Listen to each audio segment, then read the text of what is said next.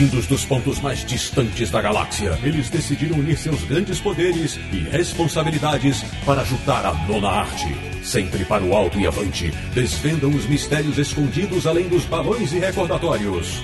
Ortutatis, você queria um podcast sobre quadrinhos? Achou! Bem-vindo ao Confins do Universo.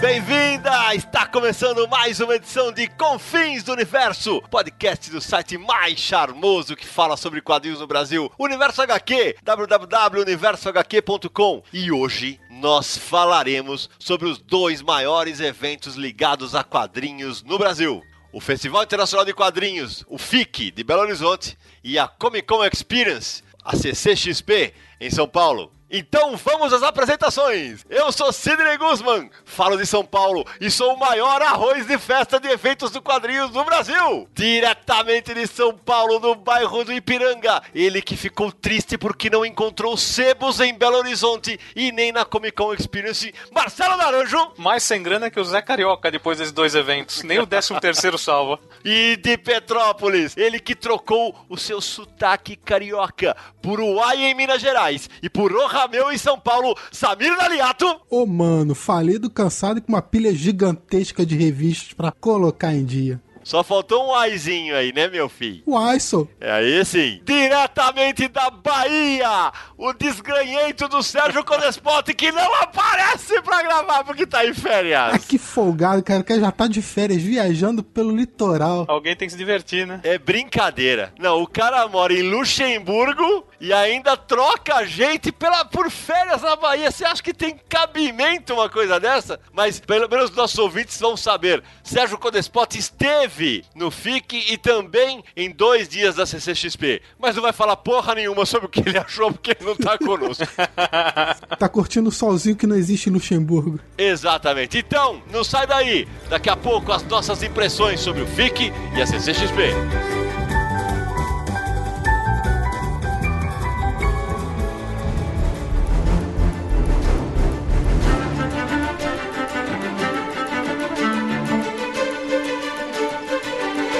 Volta ao Confins do Universo, meus amigos, vamos começar falando do charmosíssimo Festival Internacional de Quadrinhos de Belo Horizonte. O evento dedicado exclusivamente aos quadrinhos mais famoso e tradicional do Brasil. Samir, essa foi a sua terceira, quarta ou quinta vez no FIC? Ah, Essa foi minha terceira vez no FIC. Eu tinha ido primeiro em 2001, se eu não me engano, tinha sido a terceira edição. Que foi quando você entrevistou Miguel Ancho Prado na entrevista que está no livro Universo HQ Entrevista da editora Nemo. Exatamente. Não era ainda na Serraria Souza Pinto, era em outro local de Belo Horizonte. E era um espaço também bem amplo e tudo mais. Essa tinha sido a minha primeira vez. E depois eu voltei em 2013 e agora 2015, duas vezes seguidas já. Legal. O FIC começou esse ano, ele começou no dia 11 de novembro, foi até o dia 15. Muito bem lembrado. Foram cinco dias aí de muitos quadrinhos, muito calor e muito bate-papo com o pessoal. Uma verdadeira festa do quadrinho nacional, uma festa quente, eu diria. Mas muito quente. Literalmente. Não no sentido que o nosso ouvinte está aí achando, é porque passamos um calor inacreditável. Tinha muito calor humano no evento desse ano. E Naranja, e você? Estreou no FIC, finalmente. E a detalhe, ele só foi porque ia ter sessão de autógrafo do Universo HQ Entrevista. Só por isso que ele foi. Aí teve que comparecer, né, Naranja? Eu nunca tinha ido no FIC e não conhecia BH. E aí eu queria até contar uma curiosidade aqui, né? Manda. Pra que usar o Google, né? Fui de avião no sábado, voltei no domingo de manhã. E eu reparei lá que o nome do aeroporto era Confins. Lembrei até do podcast, né? Confins do Universo Bacana. Só não me atentei ao porquê do nome do aeroporto ser Confins. E o bonitão falou: Bom, já tô em BH, vou de táxi, que é mais rápido, né? Tô com pressa. Beleza, vou de táxi. E anda de táxi. E anda de táxi. E anda de táxi. Falei: Esse cara tá me sequestrando. Ele sabe que eu tô com dinheirinho pra comprar gibi. Ele vai sumir comigo. Eu falei: Amigo, eu tô indo pra BH, né? Sim, senhor, calma que já estamos chegando na cidade. Eu falei: Que beleza. A facada foi 140 conto. Ui! Eu, eu pensei na hora, vou fingir um infarte pra ver se eu não tinha que pagar, mas. Olha, foi uns 14 GB a menos que ficou ali mesmo, mas tudo bem. né? Peraí, também 14 GB. Você tá de brincadeira. Ou você achou GB a 10 reais lá no FIC? Ou você tá ruim de matemática, ou sei lá o quê, velho. Ah, eu achei gibi lá por 5 reais, pô. Do MDM, aquela Tá porcaria, né? Que... Ó, aquela porcaria, desculpa, pessoal, eu que fiz o prefácio, esqueci, ó. Eu só consegui um exemplar desse gibi porque eu prometi que eu ia fazer uma resenha falando mal. Aí você, ah, então você vai levar, senão não. Aí vai, né? Ah, A gente devia ter tirado uma foto lá no Confins, né? Pô, é verdade. Pegava lá no aeroporto, ia ficar muito bom. Juntar os quatro lá, o confins do universo. Aliás, olha só, o Camilo Solano tava conversando comigo. Camilo Solano, autor de uma HQ que foi lançado também lá na época do FIC, chama Desengano. Muito boa HQ. Isso aí, ele tava conversando comigo sobre o Confins do Universo. E ele falou que ele chegou em Belo Horizonte, tava no aeroporto, Confins. Aí tava lá esperando no aeroporto. Ele, pô, eu tô aqui esperando no Confins e tal. Aí ele parou, pô, tô no Confins, puxou o celular e começou a botar o Confins do Universo pra ouvir enquanto esperava. Aê, Camilão! Gostei, Camilão, gostei. Mandou bem pra Eu caramba. gostei da audiência.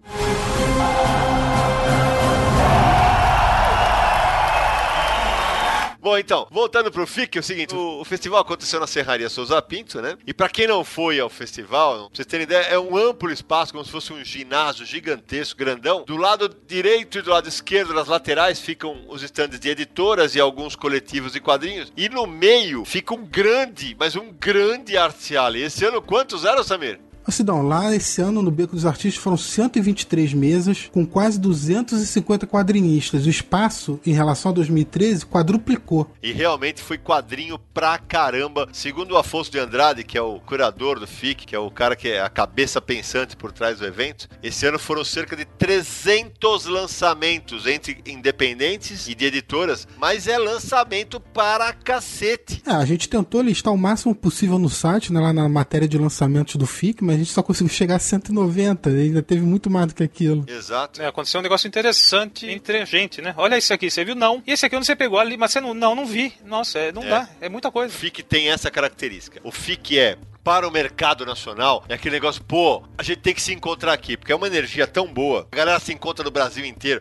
Esse ano tinha quadrinista de Tocantins, do Piauí, tinha quadrinista do Rio Grande do Norte, do Rio Grande do Sul, de Santa Catarina, do Espírito Santo. Quase todos os estados estavam representados ali. Isso é um barato, cara. Essa festa do quadrinho, tem gente que conversava com o pessoal e falou: ó, é o seguinte, a primeira vez no FIC é, não vai ser a última. Porque quem vai ao FIC sempre retorna. Só que, nesse cenário gigantesco de autores nacionais, teve uma coisa que o Naranjo estreou, comentou com a gente antes de gravar. Infelizmente é uma marca do FIC de todas as edições. É a falta das grandes editoras, né, Naranjo? Verdade. Inclusive aproveitando a presença de artistas importantes, né? Aproveitar que eles estão aqui pra colocar os lançamentos junto com eles, né? É, aliás, pelo amor de Deus, atenção, se dão em modo puxão de orelha. Ô, LPM, pelo amor de Deus. A Marguerite Aboué, é, autora do ótimo Aya de Yopulgon, que a LPM lançou dois volumes. Pô, a mulher veio pro Brasil, vocês não me lançam o terceiro volume? Alô, HQM! Pô, Jeff Smith no Brasil! E vocês não me lançam o segundo volume do Bonnie, cara? Era uma chance de ouro. E já que eu falei de convidados, Samir, emenda aí alguns convidados que teve nesse FIC. Ah, esse ano o FIC assumiu uma posição de tentar fazer uma diversidade muito grande, não só de convidados, mas também de tema, né? O cartaz do FIC, pela primeira vez, não foi desenhado pelo homenageado do ano, até porque o homenageado do ano, infelizmente, né? Já não tá mais com a gente, querido Antônio Cedrazzi, saudoso da turma do Chachado, que tinha uma exposição bem bacana lá. Exatamente. Então eles tentaram pegar esse lado de diversidade, para isso também que chamaram muitas autoras internacionais. Então esse ano veio a Jen Wang, Mérito pra Marsupial, que estava no evento e estava lançando na vida real, que é desenhado pela Jean Wang, que também é autora do Coco Be Good. e aliás a Marsupial fez de novo a mesma coisa na CCXP, Exatamente. lançando. O escultor do Scott McCloud. Com a presença do Paul Cloud. Pegaram o time certinho dos lançamentos. Parabéns pro Lúcio da Marsupial pela agilidade. Também você já mencionou a Marguerite Aboué, que veio também. Veio a Gay Sim. Simone, conhecida aí do pessoal da DC Comics. Então eles procuraram é, enfatizar bastante a diversidade esse ano. E uma coisa importante, né, Samir, que esse foco que o festival deu para as mulheres foi uma preocupação da organização desde o começo. O Afonso tem a ajuda do Eduardo Damasceno, que foi meu autor no Bidu Caminhos, né, na organização, do Daniel Werneck e esse ano da quadrinista Ana Kuller, do Rio Grande do Sul, que também ajudou na curadoria do festival, tornou o ambiente mais feminino ainda para quem curte quadrinho, para o pessoal de quadrinho no Brasil, foi muito, muito legal. Exatamente.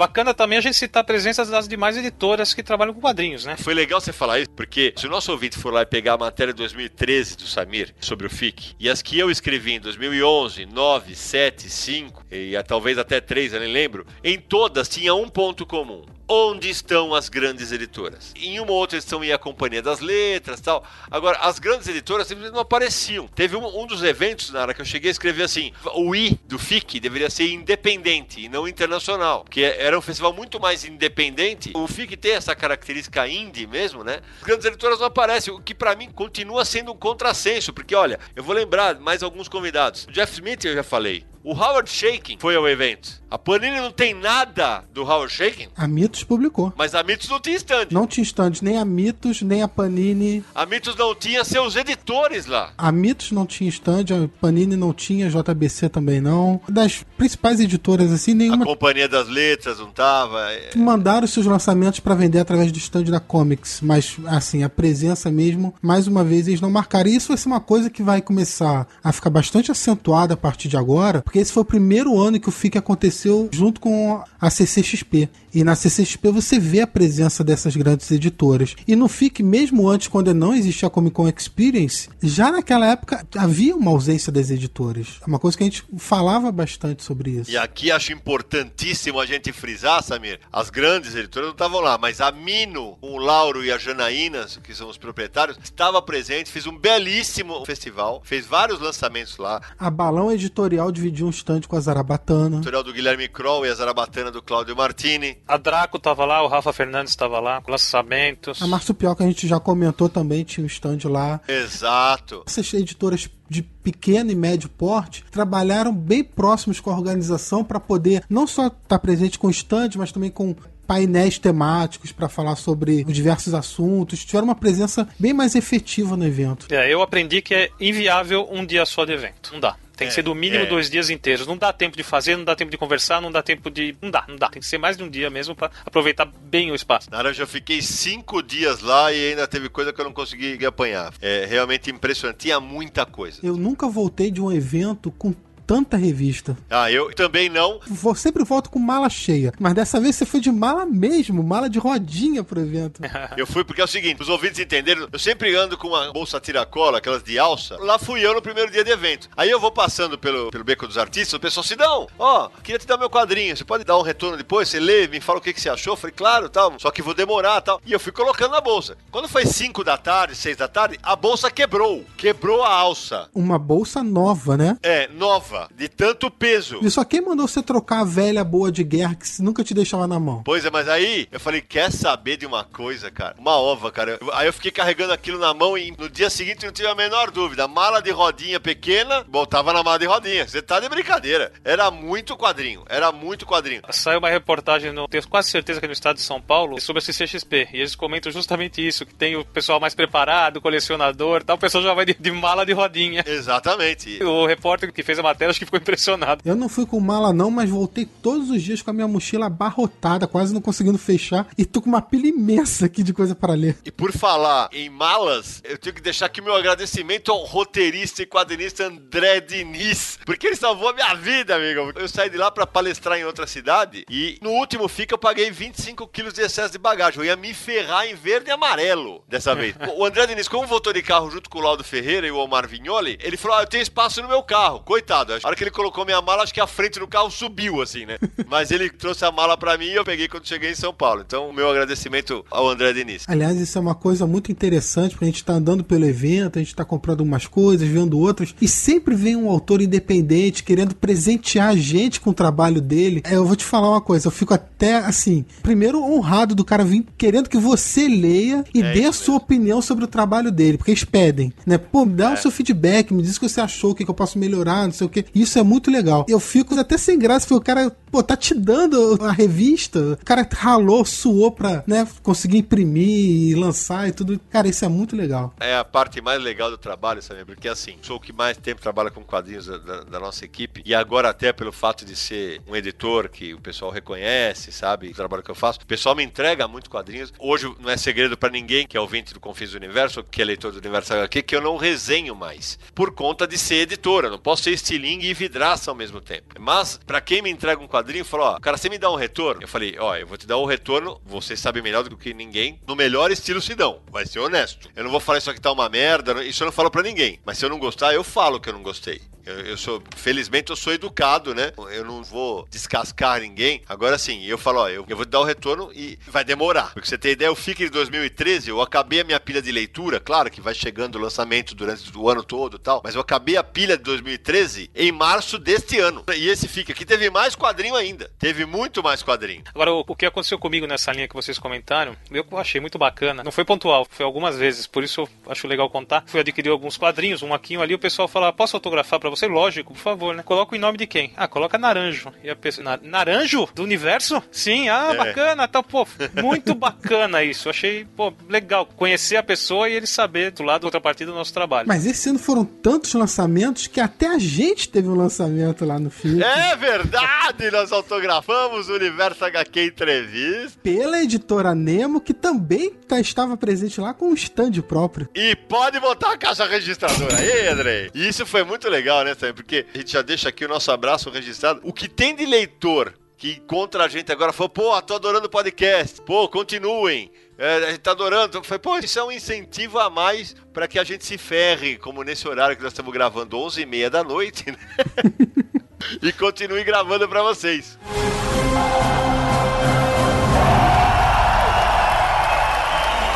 Ô Samir, a gente falou um pouquinho do festival agora e me ocorreu que tinha esquecido de contar, né? Este episódio aqui do Confins do Universo, a gente resolveu inovar e colocar nas redes sociais durante a tarde qual seria o tema sobre o qual a gente conversaria. E pedimos sugestões, né, pros nossos ouvintes, pros nossos leitores, e a galera mandou algumas coisas, não foi? Mandaram, mandaram por Twitter, mandaram por e-mail. Muita gente tava pedindo um programa que a gente falasse do FIC, da CCXP, né? Porque dois grandes eventos acontecendo no final do ano. Então a gente decidiu abrir aí para perguntas e comentários do pessoal que ou tem curiosidade de saber alguma coisa, ou que foram nos eventos e queriam deixar a sua opinião e tudo mais. Então, o primeiro que eu vou ler foi um tweet do o nome dele é Nick, obviamente. Airechu. Uau. Perguntou o seguinte: Corria a boca pequena a possibilidade de se mudar o local de realização do FIC em sua próxima edição. A serraria teria ficado pequena e já não comporta mais um evento dessa proporção. Qual a opinião de vocês? Tá aí uma boa colocação, porque a gente penou no FIC esse ano aqui. O calor Verdade. era realmente insuportável. É, de ficar pingando mesmo. Não, literalmente. No primeiro dia, eu tava com uma camiseta polo, eu fiquei com uma mancha no peito. Era realmente um calor insuportável. A serraria,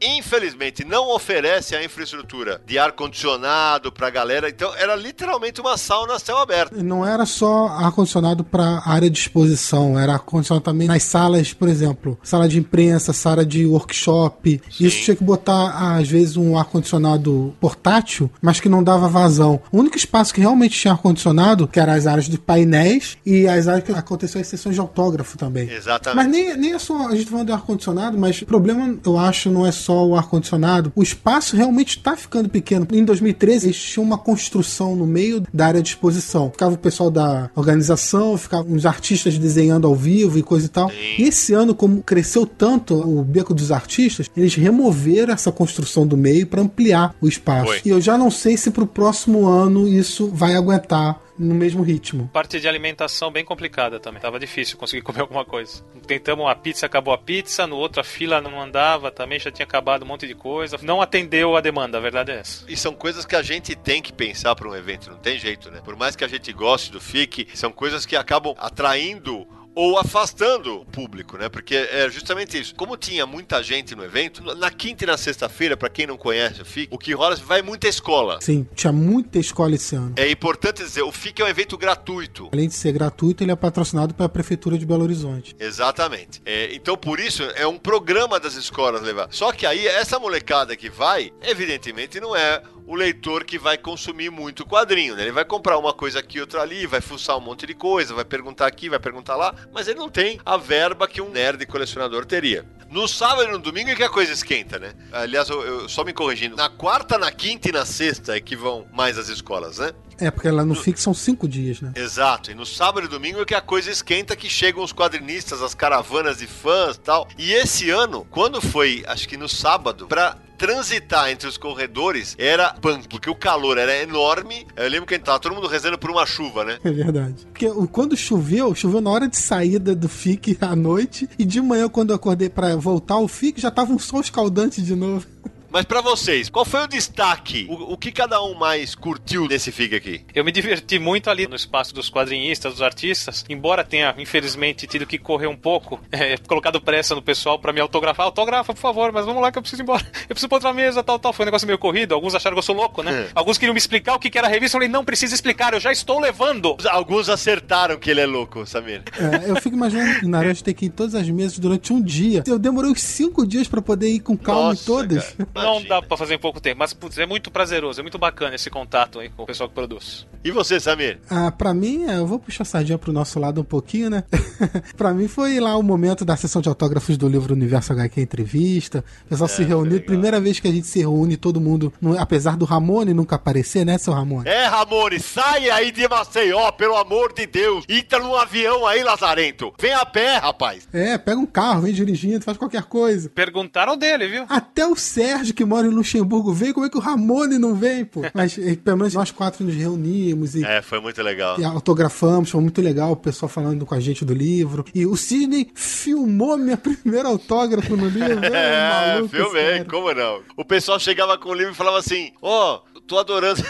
Tô adorando Confins do Universo. Aí, pra quem falava isso, o Samir no autógrafo fazia o quê, Samir? Botava lá Porto Tatis. E eu fazia, então, bem-vindo! Bem-vindo a mais uma edição do Confins Universo! Ao vivo e em cores. Aí a galera morria de rir com a gente. Foi muito legal. Foi legal Bom, mesmo. Pra mim, eu vou aqui usar o, o outro Sidney entra em cartaz agora, porque é o seguinte, tem uma coisa que sempre me incomodou. Os festivais internacionais, eu já visitei alguns, eles primam pelo anúncio de novidades por parte das editoras. Isso simplesmente não acontecia até 2011. Em 2011, eu levei para o FIC o anúncio das primeiras quatro graphics MSP. Quais seriam as graphics? Foi um puta sucesso. Em 2013, eu repeti a dose e vivi, como eu sempre falo, o melhor dia profissional da minha vida, quando eu anunciei as graphic novels que seriam publicadas em 2014 e 15. E esse ano aqui, para manter a tradição, eu resolvi também fazer o anúncio das próximas graphics de 2016 durante o evento. Foi incrível de novo, foi muito legal.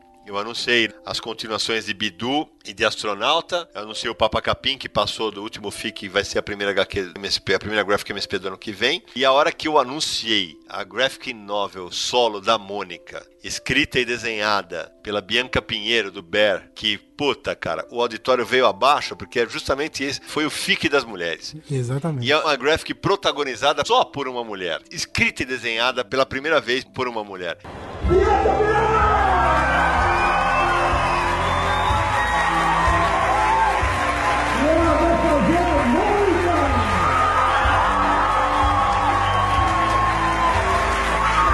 Cara, foi uma comoção, foi lindo. Eu tava no palco e a, a Bianca já desceu chorando, cara. Eu tava bem atrás das vantagens de ser grande, né?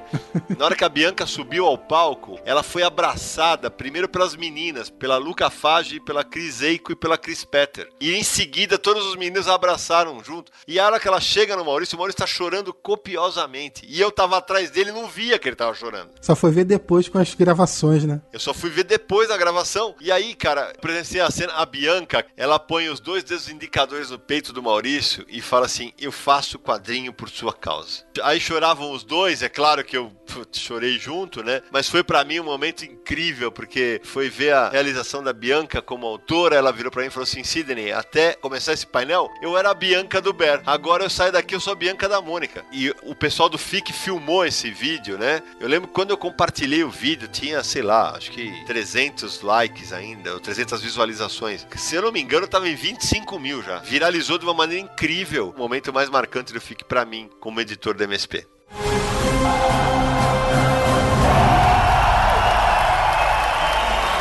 Fechando o capítulo, fique não sai daí. Não sai daí, porque daqui a pouco nós vamos invadir o mundo da Comic Con Experience.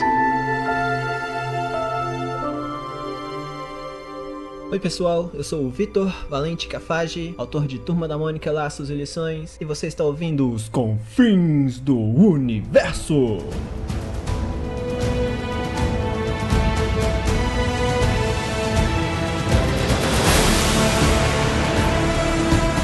De volta para o terceiro bloco do Confins do Universo, é hora de falarmos de CCXP. A Comic Con Experience que estreou no ano passado e este ano teve a sua segunda edição. E acho que para contextualizar para quem não viu ou que esteve em Marte, em Júpiter ou em Vênus e não sabe o que rolou na Comic Con Experience, primeiro que no ano passado foi unânime entre todo mundo que participou, artistas, eh, quadrinistas, palestrantes, que a Comic Con Experience subiu muito a régua da qualidade nos eventos do Brasil. O foco é completamente diferente do FIC e da Gibicon que acontece em Curitiba. Por quê? Foco é cultura pop como um todo, não apenas quadrinhos. É, segue o modelo mesmo de eventos grandes nos Estados Unidos, como a San Diego, apesar de ter Comic Isso. Con, que seria evento de quadrinho, mas abrange tudo, abrange televisão, cinema, videogame, enfim, é muito mais amplo o escopo dele. É uma feira de negócios voltada para a cultura pop. É isso. Exato. Como esses eventos que acontecem em outros lugares, só que voltado para aquilo que a gente tanto gosta. E esse ano o evento estava maior do que o ano passado, eles ampliaram a área de exposição. Esse é o ponto. Eles ampliaram a área de exposição e vale citar aqui, né, diferentemente do FIC que é subsidiado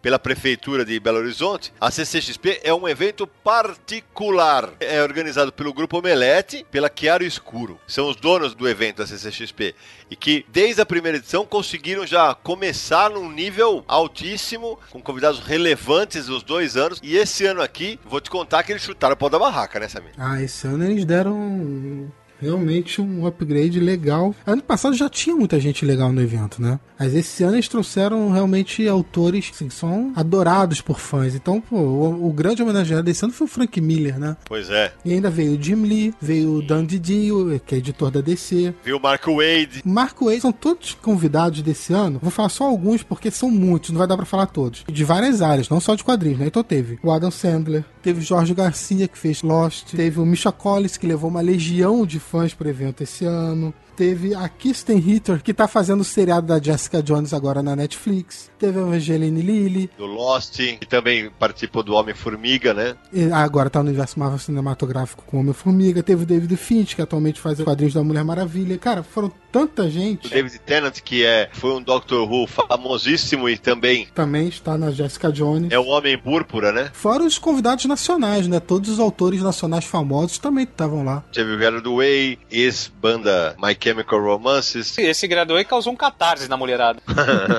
Ele e o Misha Collins. É, foi, foi nós. Muito, muito bacana. Os diretores do Capitão América 3, Guerra Civil, também estavam lá. Cara, e foi muita gente, cara. Tinha o, o John Rhys Davis, né? Que era o anão do Senhor dos Anéis. Te- Teve pra todos os gostos. Teve o Steve Cardenas do Power Rangers, cara. Não podemos esquecer de quadrinista. Teve o Kevin Maguire, cara. Sim. Teve o Scott McCloud. Ah, o Scott McCloud, que a gente conseguiu falar com ele e tudo mais. Nossa primeira entrevista pro segundo livro do Universo HQ. Aguardem.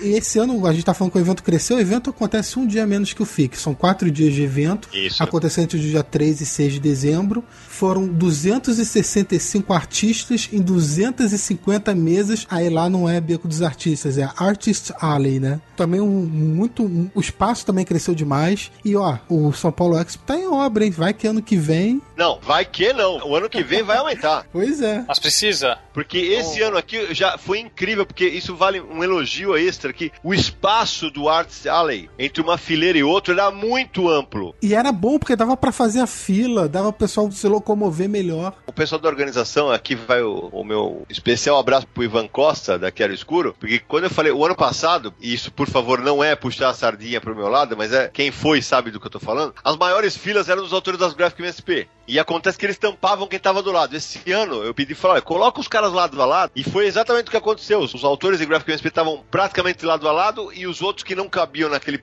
estavam nas esquinas, o que facilitou demais as filas. Mas o mais legal foi ver gente em fila de quadrinistas independentes, de cara, na boa, não teve um quadrinista que não virou para mim e falou assim: vendi pra cacete. Não teve nenhum que não falou isso. Todo mundo vendeu demais. Vendeu muito. E aí, eu queria que o Samir abordasse a questão do preço, Samir. Tem muita gente que fica com chororô, com mimimi, porque o evento é caro, porque não sei o quê. O evento é particular. Aquela estrutura é cara, meu Deus do céu. Não há subsídio. Eles estão botando do bolso. Olha, pra montar aquilo deve ser uma fortuna. Não, deve ser não. É uma fortuna. Pois é. Bem, não, e outra, business is business, né? Se não der lucro, ano que vem acabou, não tem mais, porque empresário ele tem que ter lucro para manter o negócio dele. Mesmo sendo um evento pago, você tem que pagar, comprar ingresso para entrar, tava cheio todos os dias. Todos os dias cheio. E, e, o mais legal. Então você vê que existe demanda. É, e o mais legal, Samir, o pessoal pagava o ingresso e consumia muito. No Sim. ano passado, houve uma estimativa, para vocês terem ideia, o ticket médio de consumo da Bienal do Livro de São Paulo de 2014 parece que foi de 60 reais. Da Comic Con de 2014, foi o ticket médio foi de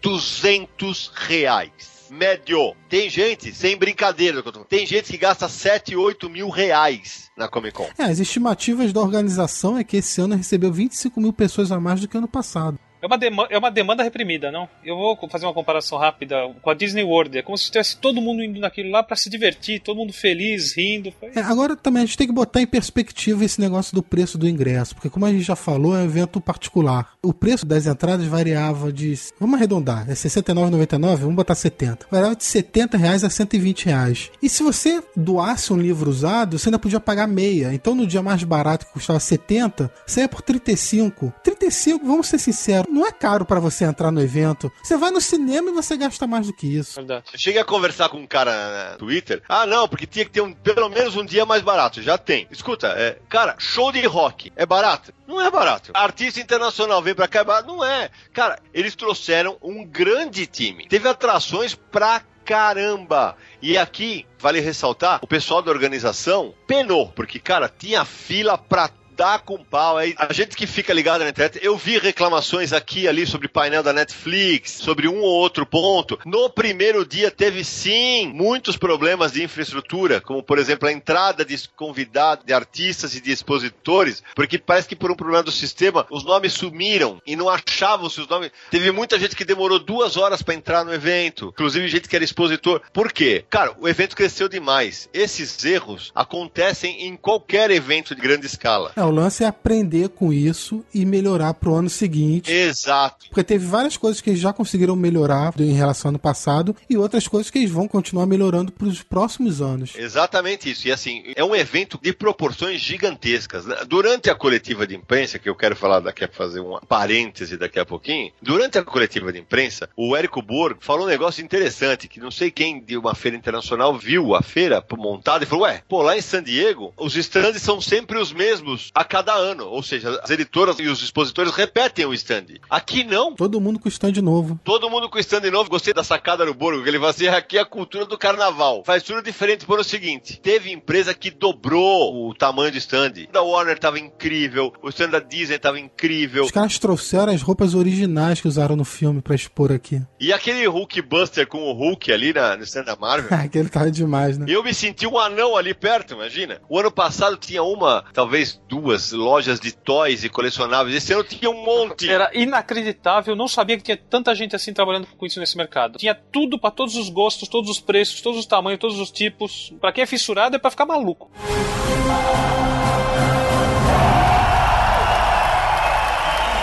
Tava tudo maior, muito cosplay todos os dias no evento. Tinha um público muito grande, os estandes maiores esse ano. Parece que realmente o pessoal decidiu, ó, viu como foi ano passado? Vamos aumentar isso aqui, Sim. vamos aparecer mais. Tinha uma boa área de alimentação, Maior do que do ano passado também. maior, o que. Ah, mas tem fila. Gente, Comic Con e fila são sinônimos. Não tem jeito. Ah, eu peguei não sei quantas horas na fila do Frank Miller. Verdade. Não tem como, cara. Sorte sua se você conseguiu ainda pegar o autógrafo do Frank Miller. Exato. Exatamente. Porque tem gente que ficou na fila e não conseguiu. Você tem que se programar, olhar a programação e falar o que eu quero. Quero isso, isso, isso. E você vai lá pra fazer acontecer. Querer tudo, mas é impossível, ninguém consegue. Vamos comentar um pouquinho dos destaques que a gente viu lá? Vamos sim, Samir. Quer começar, Naranja? O que você achou lá legal? Ah, cara, eu sou suspeito pra falar, eu gosto de tudo. Eu não sei onde eu fico. Naranja parece uma criança no meio de um parque de diversões, né? Tem, a- tem as lojistas com quadrinhos usados, que é coisa que eu gosto muito, de, de quadrinho antigo. Tem as lojas com quadrinhos novos, livros novos. Hoje é quase tudo formato álbum, né? Bastante novidade. O espaço dos artistas, você vai lá conversar com o pessoal, ver o lançamento, ver o que eles estão trazendo. As stands de toys, que tem uns ali que até eu fiquei doido. Falei, mas coisa bacana. Mas, Nara, eu sei de uma coisa que você deve estar louco pra falar. Fala. Você moderou o painel com Marco Wade e Ivan Reis. Pois é, rapaz, que experiência. Ô, tadinho do Naranja. Gente, mas o que o Naranja tremia, vocês não têm ideia.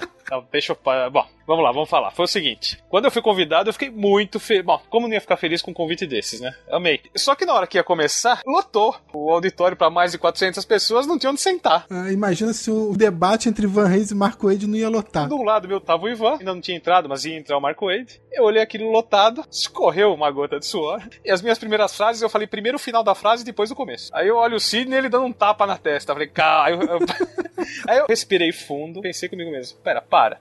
Você tá aqui pra se divertir, pô, isso é bacana demais. E aí foi, aí fluiu. Aí foi a hora que eu, pra mim foi, pô, o começo foi demais, porque eu primeiro eu apresentei o Ivan, né? Puxei aquelas palmas da galera, né? Comecei a, praticamente comecei a gritar lá em cima, né? Aqui do meu lado, o cara que fez o Aquaman voltar a ser respeitado como personagem sério. O cara que trouxe o Lanterna Verde Hal Jordan de volta ao panteão dos maiores heróis da DC Comics.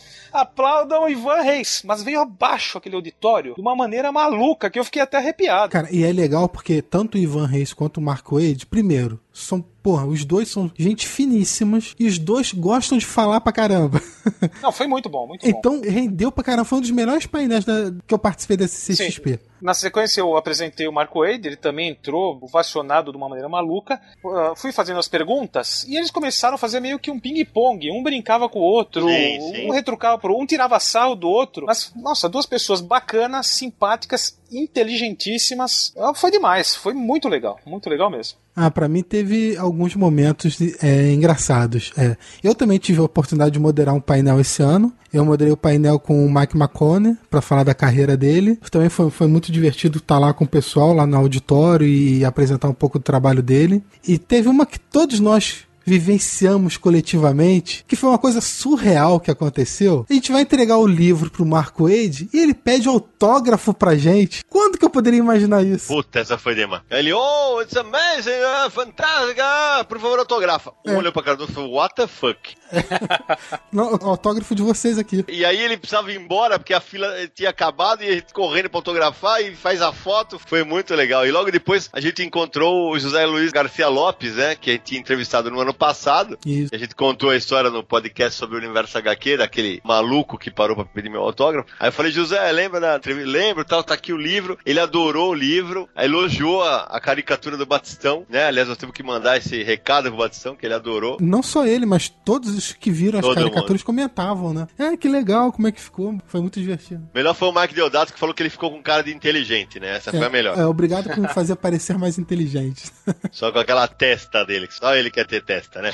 né, velho? Né, Del? Ainda nessa área do livro, aconteceu outra coisa engraçada, duas na verdade. Uma que eu cheguei um pouco mais tarde na s- quin- não, na sexta-feira. Cheguei por volta de meio-dia no evento. E aí eu tava correndo e tal, não ia esperar o ônibus, porque tinha um ônibus pra transportar as pessoas na ida e na volta. Falei, vou pegar um táxi até ali, né? Pertinho e tal. Só tinha um táxi no ponto e tinha um cara entrando no táxi. Saiu do outro lado da rua, pô, racha o táxi aí, né? Vamos junto. O cara, beleza, mano. Quando a gente chega no evento, eu peço pra ele segurar lá o tripé da máquina que eu tinha pra pegar a credencial. Aí o cara, pô, você tá com tripé? O que você vai fazer aqui? Eu falei, ah, vou cobrir o evento. E eu tava com a camisa do Confinche do universo, né? Aí o cara para, olha assim, porra, você é do universo HQ, é? Eu falo, sou.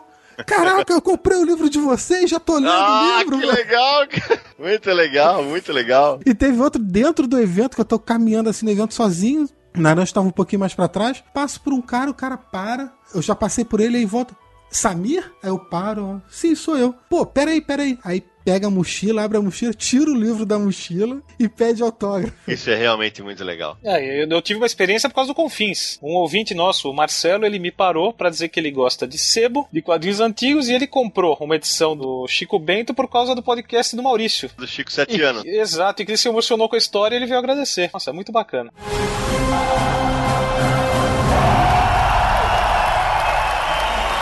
No fim do painel do Mark Wade e do Ivan, quando viram pra esse que tinha acabado o tempo, eu falei, pessoal, infelizmente, gente, a plateia em coro fez aquele. Ah, momento Jô Soares da minha vida. Vocês não têm noção que foi aquilo. Até ah, o peso tá ali, ó. Tá ali e ali, vai. É boa, boa.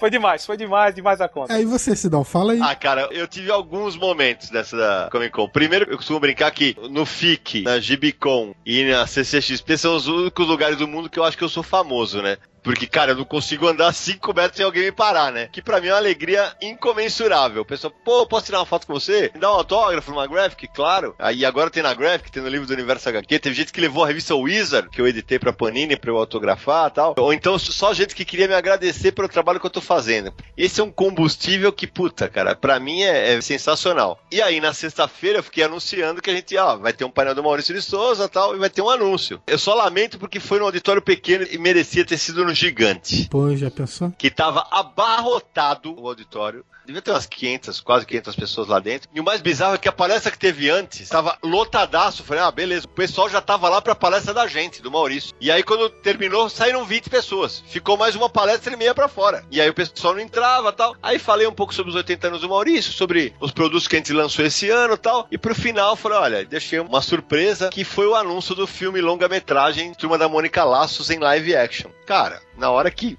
apareceu Turma da Mônica Laços, o filme, cara, o auditório caiu. Né? Como vocês podem ver na nota do Universo HQ, que vai estar linkada no post do site, o auditório caiu. Aí quando eu olho pro lado, o Maurício estava muito emocionado, né? O Maurício se emocionou. Eu tive a reação que eu, como eu falei, fodam-se os que acham que isso é puxa-saquismo. Tive a reação de que eu tenho sempre, eu gosto demais do Maurício. Fui lá e tentei acalmá-lo, passei a mão no cabelo dele, nas costas dele e tal. E claro que acabei chorando junto, né? Foi incrível. E esta sexta-feira foi um dia, gente, pra mim, que foi assim, o topo do nervosismo, porque pela primeira vez, quem já me viu falar em público sabe que eu não tenho o menor problema de falar em público. Eu tava nervoso, porque eu tinha uma reunião no stand da Panini. Às 3h15 com o Jim Lee. Acabava a reunião, eu tinha um encontro às 4 horas com o Frank Miller, junto com o Maurício, tudo. Detalhe, a reunião com o Jim Lee foi no aquário, a- aquele stand de vidro. O povo todo lá atrás Se acumulou ali na frente pra ver o, o encontro. é, Inclusive o seu Samir, né? Que tava querendo fotografar o. E eu tampando ali o que, que, que eu tava conversando com o Jim Lee, que era segredo editorial. E ainda é. Olha só, eu tirei É. foto e postei no Twitter a foto da reunião. Maurício de Souza com o Juliette. Na foto o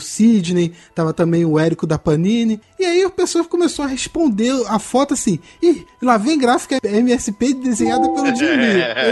aí apostando que vai ser gráfico do rolo. E o pessoal começou a falar direto isso. Então, é aí, então, você imagina, aí eu saí de lá, vamos pra sala VIP pra encontrar com o Miller. O Miller tinha ido chegar do helicóptero e não ia dar tempo. Então nós pegamos corremos pro painel. Saímos do painel, voltamos pra sala VIP pra falar com o Miller assim, papum, rapidíssimo. O encontro com o Miller aconteceu, eu tinha meia hora pra correr pra uma sessão de autógrafos do Universo aqui entrevista. Cara, quer dizer, foi um dia incrível pra mim. Foi um dia fenomenal. Eu cheguei à noite, eu tava esbudegado, tava caído. Tem uma historinha pra contar sobre a apresentação do filme da Turma da Mônica Laços. Porque eu fiquei lá, né? Eu tava no fundo, tava com a câmera e tudo mais. Eu tava do lado da porta de saída do painel. Claro, o auditório tava cheio e tudo mais. Tinha uma menina desde a apresentação anterior, esperando pra vez do, do Maurício já ficar dentro da sala. E aí ela tava com vontade de ir no banheiro e tal, e pediu pra mãe pra levar no banheiro. E na CCXP tem a regra de que saiu, não pode mais entrar. E a menina saiu pra ir no banheiro, o pai ficou dentro do auditório guardando os lugares e a mãe saiu com a menina. E na hora de entrar, não deixaram mais ela entrar. Ah, E aí foi uma confusão, a mãe querendo entrar porque só tinha saído pra levar no banheiro e não deixaram ela entrar. O pai dentro da sala tentou resolver a confusão, não adiantou, não deixaram ela entrar. O pai ficou Poxa. puto, saiu da sala para porque ele não ia ficar sozinho lá dentro. E aí a mãe falando: "Ah, então ano que vem eu vou trazer fralda pra ela, não sei o que e tal". E ela não pôde ver, infelizmente. Então, é justamente isso que eu tava falando, antes da gente falar dos pontos altos. Realmente aconteceram falhas no evento. É, isso é Situações normal. pontua- é, situações pontuais, né? Certamente esse pai e essa mãe ficaram muito frustrados. Teve gente que ficou muito frustrada por causa do painel que foi da- do Netflix que foi interrompido. Teve gente que ficou muito frustrado porque não pegou o autógrafo desse ou daquele autor. Mas assim, a imensa maioria do público que foi ao evento adorou. Adorou. Os autores que estavam no, no Arts Alley estavam estupefatos. Teve autor que não tinha produto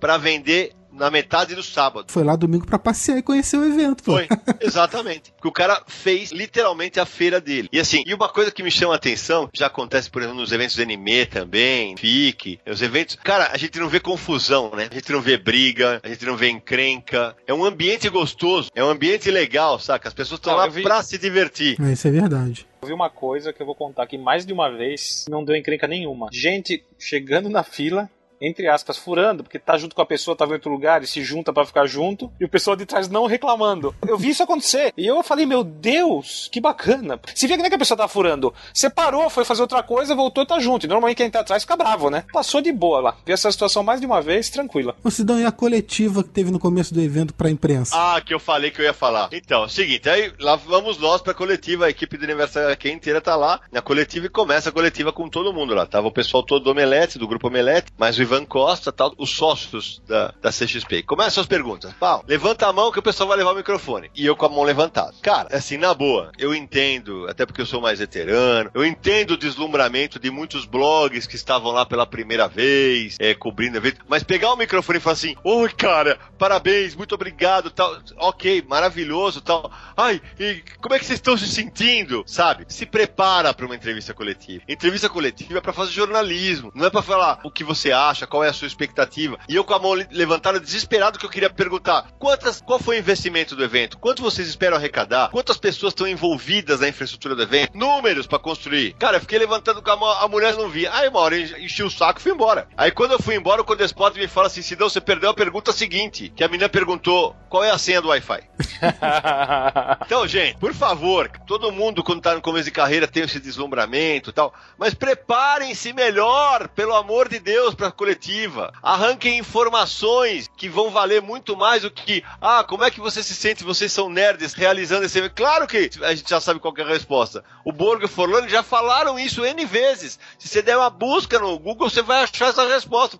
Preparem-se para uma entrevista coletiva. Isso vale para todos os veículos. Então, esse é o ponto. E para não falar, sabe que tudo foi incrível, maravilhoso, sensacional, tem um e-mail aí de um assunto que a gente tem que falar. Ah, tem, porque a gente pediu o pessoal mandar perguntas e comentários, né? E no momento que eu postei isso no Twitter, um minuto depois, a primeira mensagem que a gente recebe é a seguinte. Vou ler pra vocês então, porque a gente vai ter que entrar nesse assunto agora. Foi a mensagem do Cavaleiro Festeiro. O que vocês têm a dizer sobre o programa Pânico na CCXP 2015? Bom, eu tenho a dizer, bom, eu vou começar eu, né? Calma, respira fundo. O que eu tenho a dizer é o seguinte, eu cheguei a twittar isso. Cheguei a twittar isso, que eu falei assim, tive o desprazer de assistir a, entre aspas, matéria, bem entre aspas, do Pânico. Ainda escrevi Pânico na TV. Errei, né? Além de tudo, você viu como eu acompanho essa, aquela porcaria, né? Falei, minha vontade era socar o repórter. Porque o que o cara fez é crime. Ele cometeu assédio sexual. Você não pode. Como é que você lambe uma pessoa num evento daquele? Um evento que tá todo mundo na paz, aí vai um perfeito imbecil, o repórter e a repórter. Os dois. São dois perfeitos imbecis. Porque ele começa, ele lambe a menina, depois eles ridicularizam todos os caras que estão vestidos com uma vinheta falando bichona. Fica chamando outros cosplays de trouxa. Você tá fazendo aqui sua trouxa. Pra outra, você devia estar em casa lavando louça. Exato. Umas piadas super modernas, atualíssimas, sabe? A gente sabe que o programa Pânico tem esse perfil mesmo de zoar. Mas eu acho que o problema que aconteceu na, CCX, na CCXP é que eles deixaram o humor de lado e partiram pra, pra humilhação. Porque foi o que eles fizeram. Eles humilhavam todos os cosplays, humilhavam o público, dizendo que quem tava lá é porque era filhinho de papai, não tinha mais o que fazer, não sei o quê. Assim, e você ri porque tá humilhando os outros. Você não tem capacidade de fazer um humor ali na, na cobertura. Teve um cosplay, Samir, que ele fala assim: não assistam ao pânico. Vai ler, você devia ler mais. Ele puxa o microfone e ridiculariza o cara. É, porque além de tudo é covarde, porque você Que- tá com o microfone, então o cara fala o que quer, você tira o microfone, tem a palavra final e corta a câmera. Eu Não sei se foi esse que soltou. E você, como se sente aqui fazendo papel de trouxa? Meu, o cara às vezes demora seis meses, um ano pra fazer uma fantasia, pra ficar bem caracterizado, pra ir lá se divertir. A graça é essa. E sem contar, Nara, que é o seguinte: o programa pode ser de humor, pode ser de terror, pode ser. Ele tem que ter no mínimo uma pauta decente. Aquelas duas mulas abastecidas por outras mulas da produção, sabe? Falaram que o Frank Miller criou o Batman E e, o- Wolverine. Exato. Isso é um erro grave de produção, porque isso não foi parte de piada, não. Qual que é a graça? A pessoa não sabe quem é ele, é nítido, não sabe quem é ele. Não faz ideia. E fica lá, ai que nervosa que eu tô de estar perto dele. Eh, Como assim, querida? né? O Pânico chegou lá com esse jeito escrachado deles pra zoar todo mundo, ofendendo as pessoas, conseguiu cinco minutos com o Frank Miller. Eu não consegui chegar a 100 metros do cara. Ano que vem eu vou também pra zoar todo mundo pra ver se eu consigo. Gente que fazer uma puta entrevista pro segundo livro do universo aqui não conseguiu nem chegar perto dele. E aqueles dois seres lá conseguiram. Eu sei que imediatamente, eu, logo depois que eu tuitei, eu, eu tuitei, acho que a CCXP deveria simplesmente não credenciar nunca mais os imbecis preconceituosos do pânico. A CCXP acertadamente baniu os caras na hora no evento, eu não sabia. E logo em seguida soltou uma carta de repúdio dizendo que o programa não volta mais ao evento. E aí que tá o ponto, acertaram na mosca. E eles foram bem duros com a resposta deles. Sim. E o pior foi a postura do pessoal do pânico. Ah, o pessoal não tem mais humor nenhum. Amigo, bota tua mulher na rua pra levar uma lambida. Isso é legal. É legal levar uma lambida. Também é muito fácil se esconder atrás desse pretenso é uma piada pra tudo. É? um problema grave porque parece que eles não estão percebendo quando eles passam do limite. Eles ficam sempre falando, ah, mas é só uma piada, é só um humor. Esse ano não foi a primeira polêmica do pânico, não. Não, não foi não. Já tiveram outras que- sérias. Agora, se você assistir de novo o vídeo, né? Boa sorte, né? Se for fazer isso, todos entrevistados estavam constrangidos. É nítido, tá na cara da pessoa. Até uma pessoa por trás de uma fantasia, que era uma fantasia baseada naquele anime, que eu não vou lembrar o nome agora, lógico, mas enfim. Eu consegui sentir a pessoa constrangida por trás da fantasia. É impressionante. O Samir falou, ridicularizar as pessoas, sabe? O negócio é, ah, vamos ridicularizar. Agora, cara, na boa, se eu sou a menina que foi lambida, a cosplayer, põe no pau, velho. A processa esses caras. Porque eu esperava, de verdade, como comunicador, como jornalista, eu esperava, pelo menos a TV Bandeirantes se manifestasse contra a imbecilidade que foi feita. O pânico eu não esperava nada, porque daquilo lá não dá pra esperar nada. Agora, a TV Bandeirantes, que é um órgão sério, eu esperava que tivesse pelo menos um puxão de orelha. A Rosana Herman, que foi produtora do Pânico durante muito tempo, saiu descendo o sarrafo no Twitter. Como assim você lambe uma pessoa? Isso é assédio. O site O Capacitor escreveu um texto interessante no qual ele fala que é como se eles não soubessem onde eles estavam também. Ninguém se preparou pra nada, eles não sabiam que tipo de pessoa estava ali. Completamente despreparados. Não entende os fãs, vem fantasiado fazendo papel de bobo. Quem tá fazendo papel de bobo eram eles. né? Até pra fazer piada e humor, você tem que se preparar. Sim, claro. Não é só chegar lá e dane-se. Se você se preparar pra fazer humor, vai ficar muito melhor. Samir, e vale ressaltar que o comunicado da CCXP deixa muito claro que no ano passado o Pânico também esteve lá, fez gracinha, só que fez aquelas piadas pra mim bestas, né? Mas não ofendeu ninguém, saca? Fez aquele humorzinho deles mais ou menos lá tal, não passou dos limites. Ah, mas qual é o limite? Cara, o meu espaço vai até onde vai o teu, cara. Você vem me lamber, velho, sabe? Você vem chamar o cara de bichona porque o cara tá fantasiado de bate. Ah, dá um tempo na gaiola, né, cara? O ano que vem, possivelmente, eles vão querer entrar escondido, vão fazer aquelas pau. Ah, ano que vem eles vão ficar na porta, correndo atrás das pessoas, ficar lá fora, porque eles costumam fazer. Eles vão entrar de cosplay escondido. Aí a gente, o ano que vem, só pega esse pedaço pra mostrar que eles fizeram exatamente isso pra ver como eles são criativos. Exatamente isso. Pode contratar a gente, Pânico, a gente faz a, a pauta de vocês, tá bom? Não, não. Não, não. não, não, Eu, desculpa, não quero. Vou- Contato com vocês eu não quero, desculpa.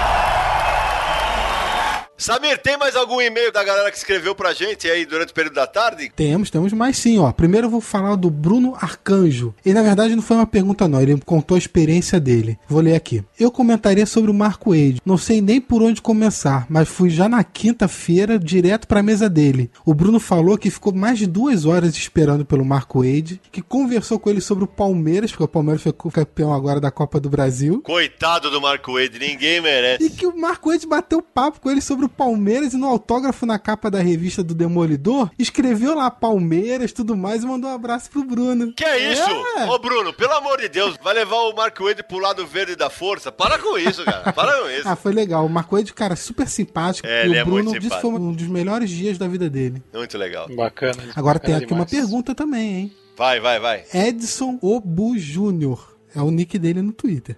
Olá. O que o Maurício de Souza e o Frank Miller conversaram?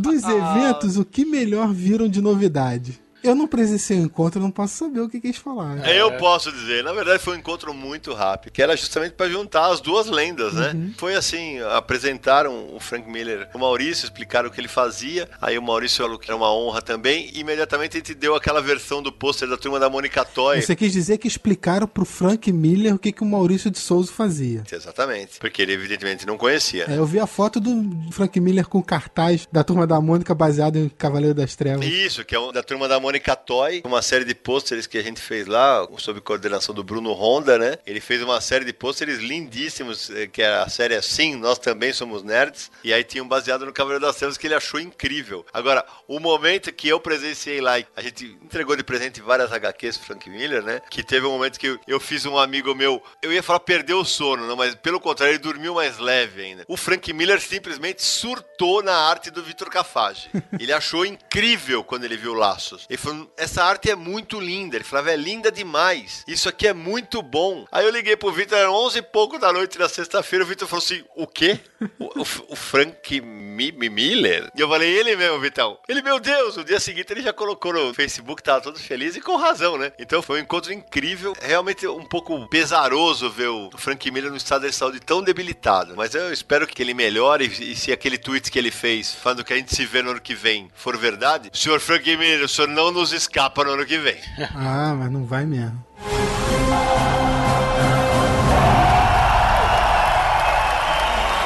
Rafael Soma, o apelido dele no Twitter é Coelho Púrpura. Ele falou que é o chato do Facebook e do Twitter que às vezes fica enchendo aí o saco do Sidão e do pessoal. Conheço a figura. É, ele fez um e-mail um pouco longo, então vou dar uma resumida rápida aqui. Ele cita o evento do Pânico no CCXP, que a gente já comentou. Ele cita uma matéria de um site que saiu falando sobre meninas invadindo o mundo nerd, como se isso não existisse antes e tal. Sobre um, um campeão aí de Street Fighter, um torneio de Street Fighter, ter sido chamado de campeão dos mongoloides e tal. E ele pergunta. Nós, nerds, como um todo, estamos sendo bem vistos como chance de negócio. Tem material mais acessível hoje em dia do que há menos de uma década atrás. Mas o público civil, como dizem os guris do MDM? Parentes e amigos que não entendem esse nosso vocabulário estranho e principalmente como podemos gastar tanto em quadrinhos, games e DVDs, ele tá perguntando se ele acha que melhorou, mas que essa atitude das pessoas que não entendem muito ainda é preconceituosa. Como é que vocês estão vendo isso hoje em dia? Eu sou o mais velho de casa aqui, né? E eu sempre falo isso, assim. Eu vivi uma época, no, no começo dos anos 90, quando eu escrevi sobre quadrinhos, que era muito mais difícil do que hoje. Hoje tá na moda ser nerd. Ah, mas não é todo mundo. Sim, não é todo mundo. Só que é todo mundo, praticamente, que vai assistir a um filme dos Vingadores. Que é todo mundo que vai assistir Batman vs Super-Homem. E aí esses caras, de alguma maneira, começam a, entre aspas, navegar pelo nosso universo, universo nerd, que, claro, muito aos poucos, né? E é por isso que eu sempre digo que a missão de todo leitor de quadrinho, todo fã de série, de todo nerd ou todo geek, qual a denominação que você quiser usar, não bobagem as de-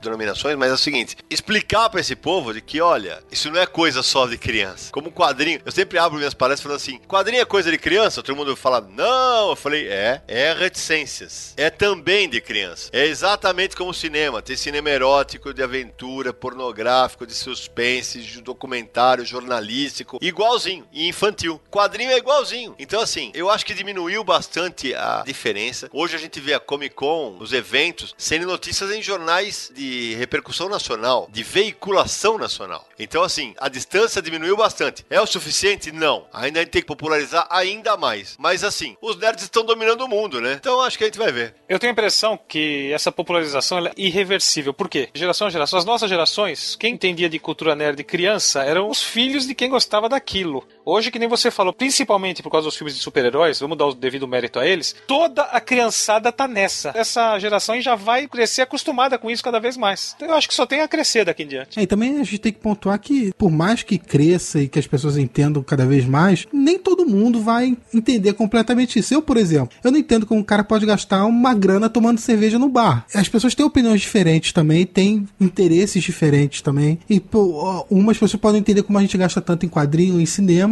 mas normal, Sim. contanto que cada um respeite o gosto do outro. O legal de eventos desse tipo é que atendem todo mundo, mesmo sendo pessoas com gostos diferentes. É. Tanto que eu ouvi da balbúrdia que tava o Maurício e o Jim Lee juntos, dois rapazes passando conversando, e um falou pro outro, quem tá aí? Ele falou, sei lá, um tal de Jim Lee. Quer dizer, o cara não tava ali por causa disso, ele tá ali por causa de outra coisa que ele gosta. É claro. Naranjo, no sábado, eu almocei, eh, tava lotada mesmo, e aí eu sentei junto com uma família e tal, e eu ficava perguntando, pô, o que que o pessoal que não é fã de quadrinha, de série, vai fazer aqui? Aí tinha um menino que falou assim, ah, o que você vai fazer agora? Ah, eu vou ficar lá no game ouvindo Spotify. eu falei, olha isso, cara. Mas é, pega uma grande variedade de público, né? E esse é o grande mérito da Comic Con, né? Você vê que as mulheres que foram lá, as fãs do Misha Collins lá, é, sabem quem é o Frank Miller? Não. Então, O Marcelo Naranjo, por acaso, sabe o que é Spotify? Não faz a mínima ideia. Gente, que vergonha. É isso. Sidão, o Rafael falou que a próxima vez que você for em Poa, ele vai te chamar pra tomar uma cerveja porque vai compensar de ser tão chato no Facebook. Pô, é Porto Alegre, pra quem não É. sabe, mas assim, ele não querendo me levar pra comer X coração, de resto tá tudo em hora. Ele falou que vai ser Pampa Burger. Aí sim, esse é bom.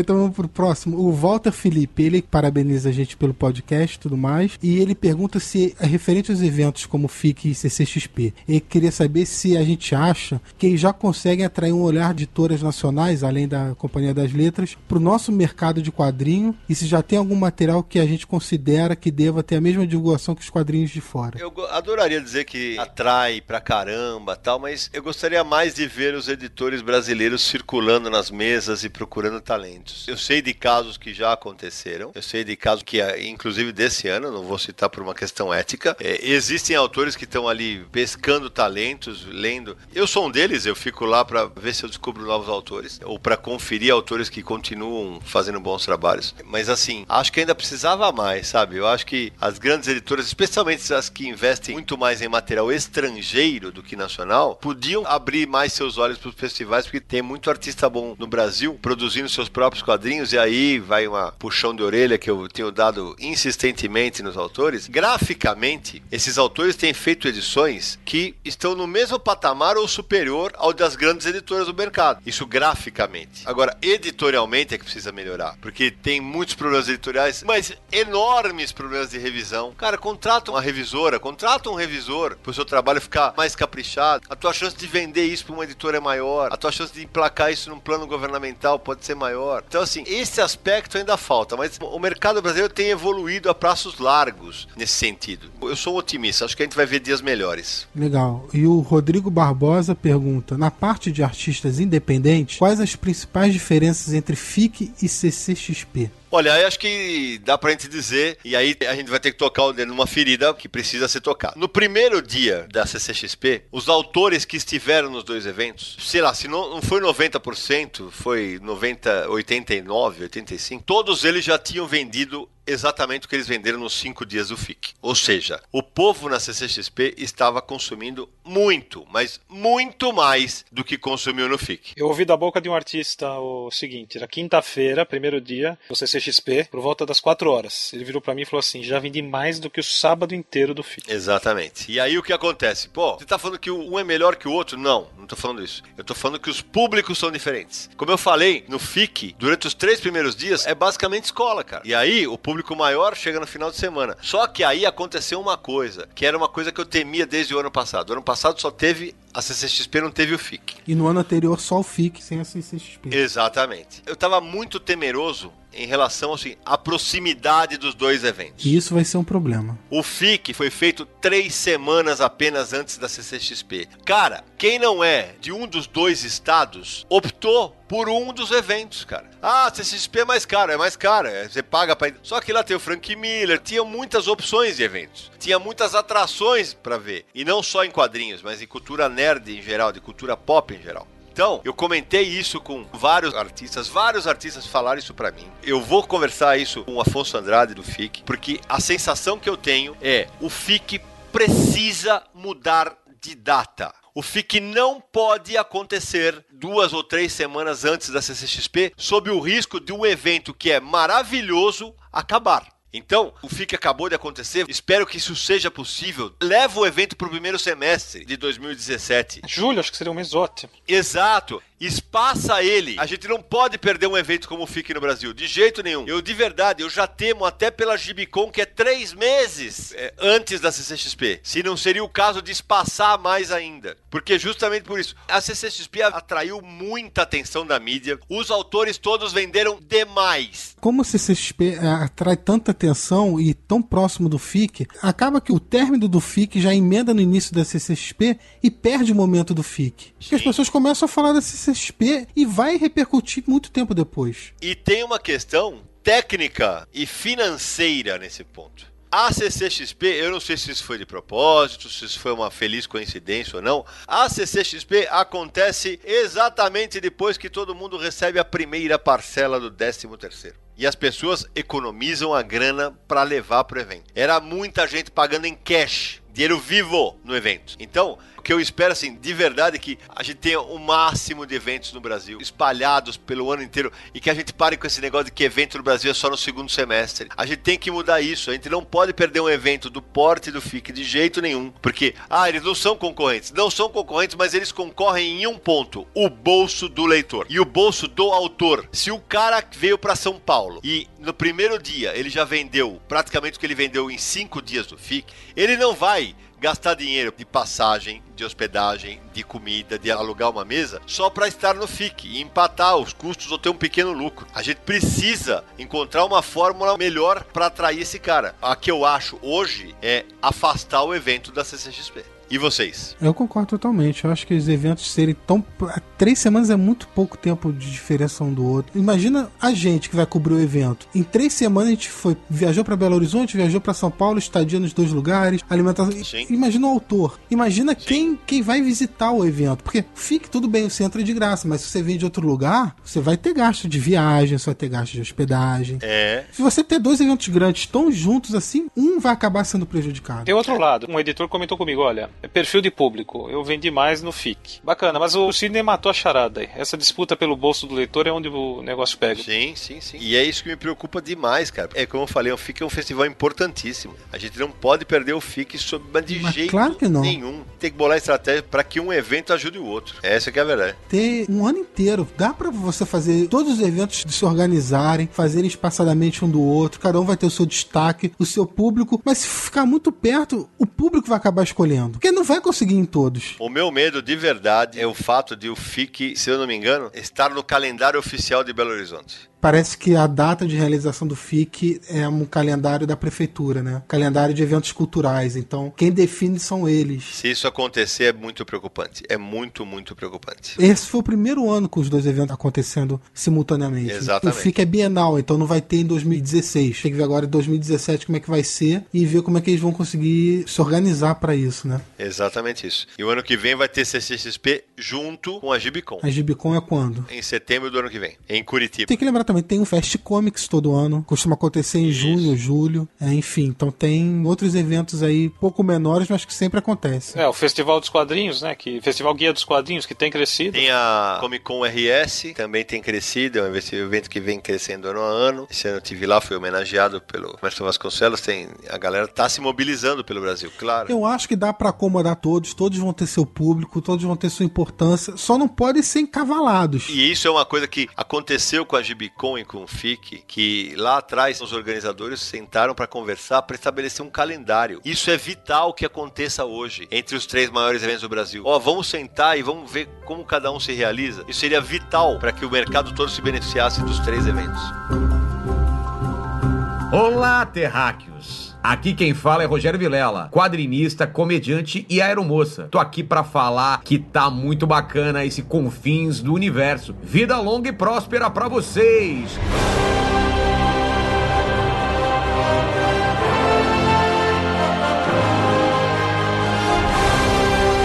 Então chegou a hora que Universo mais gostam, as indicações de leitura da nossa equipe. Hoje, só com produtos adquiridos no FIC e na CCXP. Quem começa é você, Marcelo Naranjo. Então vamos lá. Por uma questão de tempo e de trabalho, o Universo HQ não é o meu trabalho, pra quem não sabe. Eu não tive tempo de ler muita coisa. Ou seja, é uma questão de falta de tempo e excesso de trabalho. É mais ou menos isso. Então eu só vou indicar algumas leituras de revistas que eu adquiri no FIC. Tem uma pilha ainda enorme de FIC aqui, tem uma pilha gigante de CCXP aqui do lado que vocês não têm noção, mas isso vai ser pras férias de janeiro, aí se Deus quiser. As dicas do FIC. O álbum Robô Esmaga, do Alexandre Lourenço, publicado pelo selo Inc. da JBC. Muito legal. É um trabalho publicado online, né? Que acabou ganhando formato álbum. São tiras. É diferente, é um trabalho bacana, é inteligente, faz pensar. Eu gostei bastante. Surpreendente. Pra mim, mais do que divertido, é um álbum tocante, viu, que Ah, sim, algumas sim. tiras pegam forte ali, cara. Fazem pensar, fazem você parar Exatamente. e dar aquela respirada e falar, olha que, que bacana isso aqui, que curioso. Outro é o Monstro, do Fábio Koala, Filhos de Quiron. Isso, segundo álbum da série. Segundo álbum, ele mantém a toada. Publicado pela Marsupial. Ah, sim, selo Jupati, da Marsupial. Isso. Ele mantém a toada, é um trabalho tocante, é bonito. O monstro tem uma missão aí que mistura, lembra até RPG em alguns momentos, uma aventura bacana. Vale a pena. Outro título da Draco, Argus, um fim do mundo muito louco. Olha, Do Léo Martinelli, roteiro, com arte do Rafael Salimena, do Linha do Trem. ele é ótimo. Cara, muito divertido. É uma HQ infanto-juvenil. Tem aqui algo de mangá, colorido muito bacana, cheia de tiradinhas divertidas, numa busca aí uh, para ajudar um rei muito maluco. Legal. Vale a pena, o pessoal vai gostar. E finalizando, Guilherme de Souza, autor de A Última Bailarina, que é uma HQ que mistura ursos falantes com zumbis Urso de pelúcia falando com zumbi, com unicórnios e bailarina. e com uma bailarina, que é uma menininha pra lá despivetada. E que é muito divertido. Esse- Sim, a, a última bailarina é genial. É. O trabalho do Guilherme realmente é impressionante a qualidade do, do que o rapaz tem feito. Eu- o que eu adquiri no FIC foi o, o FIFO. O que, que é o FIFO? É, é esse ursinho. E é um prequel. Ele conta a história do ursinho, da onde o ursinho veio, esse ursinho de pelúcia, o que aconteceu na vida dele, até chegar ao ponto que continua na última bailarina. Não tem palavras, é uma história muda. O FIFO ele tem 32 páginas, preto e branco, olha, Uma HQ toda muda. toda muda, sim, sem palavras. Uma narrativa que lembra muito desenho animado, lembra muito cartoon. É verdade. Aliás, ele sei porque ele me lembra o Adult Swim, aquele cartoon do Cartoon Network voltado para adultos, né? Exatamente. Engraçado falar que uma, HQ é muda, né? Quando é que você já viu uma HQ falando? Não, é modo de dizer. Muda porque não tem balão, né? Mas é engraçado. Então quer dizer que no FIFA a gente não vê aquele ursinho desbocado da última bailarina. Não vê, não vê, Exatamente, não vê. Mas você vai entender por que ele ficou desbocado. É que não tem os balãozinhos de fala, né? Esse é o motivo. Olha, esse sim. Guilherme, rapaz, quadrinista de talento, viu? Vale a pena ficar de olho nele. Então essas são as minhas dicas. Samir, sua vez. Como o Naranjo falou, também tem que falar, a minha pilha de leitura de FIC e CCXP tá imensa. E como um evento aconteceu logo depois do outro, foi uma correria danada. Ainda não tive tempo de ler muita coisa, mas já prometi que eu vou ler tudo e vou comentar tudo, porque eu devo isso ao pessoal que me presenteou com suas publicações. Eu só tenho aqui que agradecer, porque foram muitas pessoas e não vou citar nomes, porque senão eu vou esquecer alguém, mas muito obrigado pra todo mundo. Eu vou deixar aqui umas sugestões do que eu já li.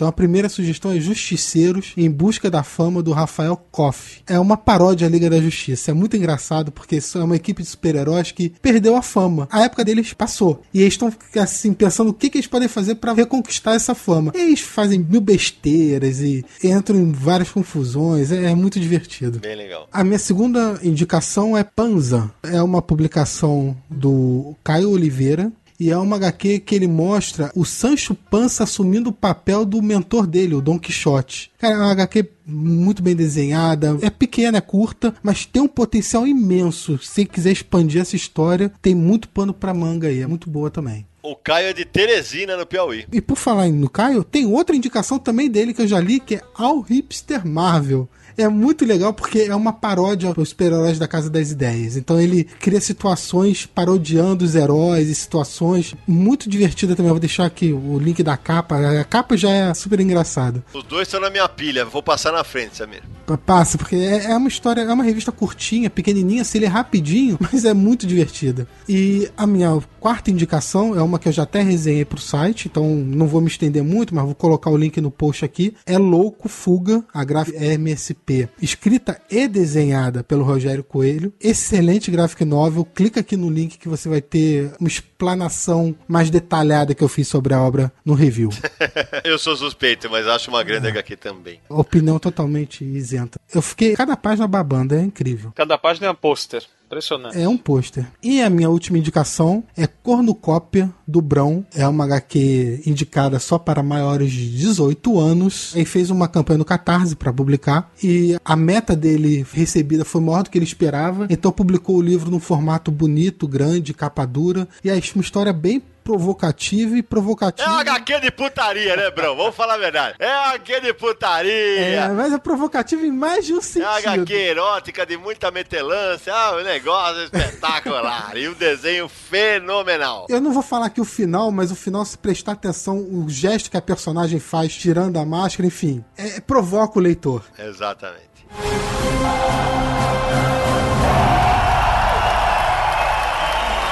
Bom, então agora é minha vez. Senta que lá vem a história, porque eu já li bastante. Minha pilha é gigantesca e eu tenho que fazê-la baixar. Então vamos lá. O primeiro, Apocalipse, por favor. Eu adquiri no FIC, mas ele saiu antes pelo Catarse. É do Felipe Parucci. Uma HQ incrível. Mais de 200 páginas em preto e branco. A Terra vai ser atingida por um meteoro. Mostra no Brasil as reações de um governante corrupto. Olha que, que coisa diferente. Como né? assim? Como assim no Brasil? É. Governante corrupto? É. Só em quadrinho mesmo. Exatamente. E mais de uma menina e de um cara que se vê como lobo. Olha, é, quem puder, compre essa história. Pra mim, Sidney Guzman, o prêmio de desenhista revelação do HQ Mix do ano que vem é do Felipe. Não tem pra ninguém. É, segunda indicação, Dias Interessantes do Liber Paz, que é colaborador do Universo HQ, lançou seu segundo álbum. Uma história incrível de uma menina que engravida exatamente quando ela quer desmanchar do namorado, porque ela quer viajar para fora do país. Uma história tocante daquelas coisas que pode acontecer com qualquer pessoa num relacionamento. A terceira, Open Bar, do Eduardo Medeiros, quando dois amigos resolvem tocar um bar em sociedade, o bar que um deles herdou do pai que faleceu. E aí é uma história divertidíssima. O traço do Medeiros é um barato. E como eu coloquei nas minhas dicas de quadrinhos das redes sociais, já dá desespero para saber quando veio o próximo. É muito divertido. Outra dica: O Mundo de Yang, do Orlandelli que é o material que ele publicou primeiro na internet. São histórias que cada quadro é praticamente uma página quadrada, uma história muito divertida e com um traço. O Orlandelli tem uma narrativa que prende a gente de uma maneira, de novo, é só o primeiro volume e você vai querer mais. Esse também é independente. Faltou dizer que a Open Bar é do selo Stout Club, hein? Kiral, do Eduardo Damasceno e do Luiz Felipe Garrocho, que saiu pela Mino. Pra mim, uma HQ incrível. só gostaria que tivesse mais páginas, porque ela é lombada canoa e tal, mas mostra o que essa dupla que fez o Bidu Caminhos, que eu editei, né? O quanto eles são versáteis, os dois. Eles conseguem navegar do fofo pra uma HQ que te faz pensar o tempo inteiro, com passagens de tempo no passado e no presente. Vale bastante a pena conferir. Já pra galera do CCXP, eu também tinha indicado o Robô Smag e o Cornucópia. Eu vou de Quando a Noite Fecha os Olhos do André Diniz e desenhado pelo Mário Cal. É uma, uma HQ independente, muito legal. Aliás, o André Diniz tem duas na minha lista. A outra é Que Deus Te Abandone, que saiu pela parceria SESI São Paulo e Quanta. Atualíssima essa Que Deus Te Abandone, porque lida com o problema de deslizamento de terra em Petrópolis e com a tragédia que aconteceu em Mariana, né? Que é bastante comum aqui em Petrópolis esse tipo de coisa. E o André Diniz, que já morou aqui em Petrópolis também. Exatamente. E se eu não me engano, ele é petropolitano, né, Samir? Eu acho, tenho quase certeza certeza. Ah, isso não vou saber te falar. E só para fechar, o Quando a Noite Fecha os Olhos é uma história sobre preconceito fortíssima. Preconceito familiar em relação à opção sexual do personagem. Muito, muito legal. A penúltima, Mut, do Marco Oliveira, uma HQ que eu tive o prazer de ser um dos jurados do PROAC, quando ela ganhou o prêmio. São só histórias mudas, de uma página sempre, em formato quadrado. Algumas com grandes sacadas, outras com uma pegada mais viajandona, mas um traço muito bonito e que vale a pena ser conferido. Múltipla da Zarabatana. E para terminar, Carnaval dos Meus Demônios, publicado pela Balão Editorial, escrito e desenhado pelo Guilherme Petreca. Uma HQ que é um terror meio psicológico, sem nenhum balão de texto, mais uma vez uma HQ muda. E o Guilherme Petreca tem um traço assustadoramente expressivo. Ele ainda tem algumas coisas a corrigir de narrativa, coisinhas que eu até dei uns toques para ele em particular, coisas que ele precisa arrumar, mas esse cara seguramente vai figurar entre os quadrinistas mais talentosos do Brasil nos próximos anos. Então tá aí, uma listona dos nossos ouvintes procurarem a partir de agora. Aqui é Mike Deodato, desenhista da Marvel. Estou aqui nos confins do universo ouvindo os confins do universo. Got?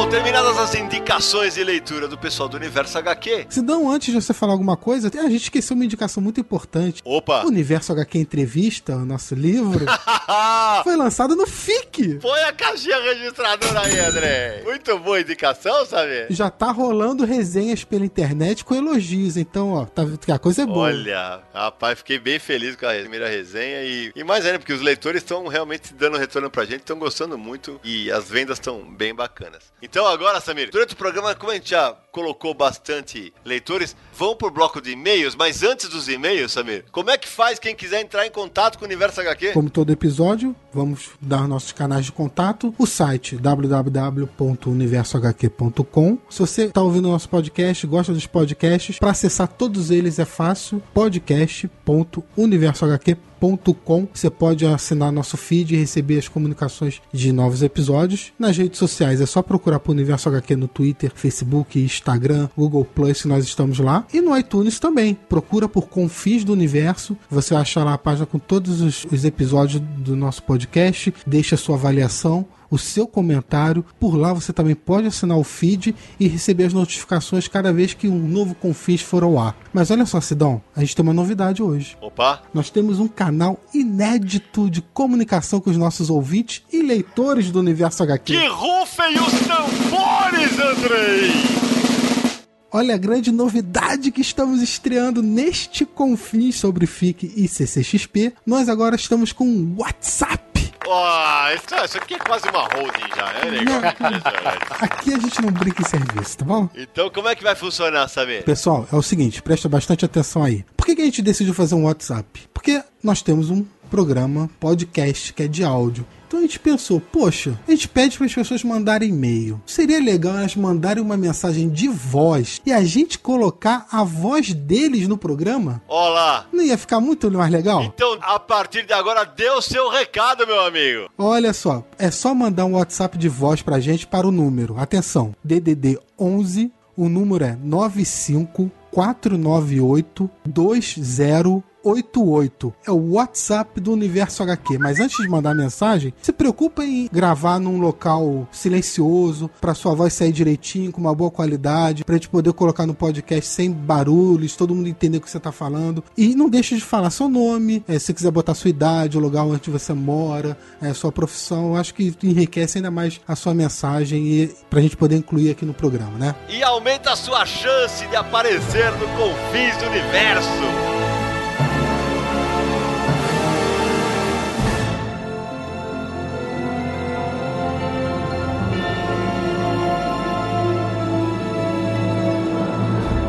Bom, Samir, então, já que a gente já leu algumas mensagens durante o programa, vamos lá. Alguns e-mails que chegaram referentes ao último programa, que foi sobre a nova Marvel. Aliás, Sidão, o programa sobre a Marvel tem uma curiosidade que a gente não falou no episódio passado, que a gente esqueceu. Muito bem lembrado. Pois é, os nossos fãs do Confins do Universo, que acompanham todos os episódios, vão lembrar que no Confins do Universo número 4, Sonhando com Sandman, a gente fez uma pegadinha com o Naranja e com o Sérgio.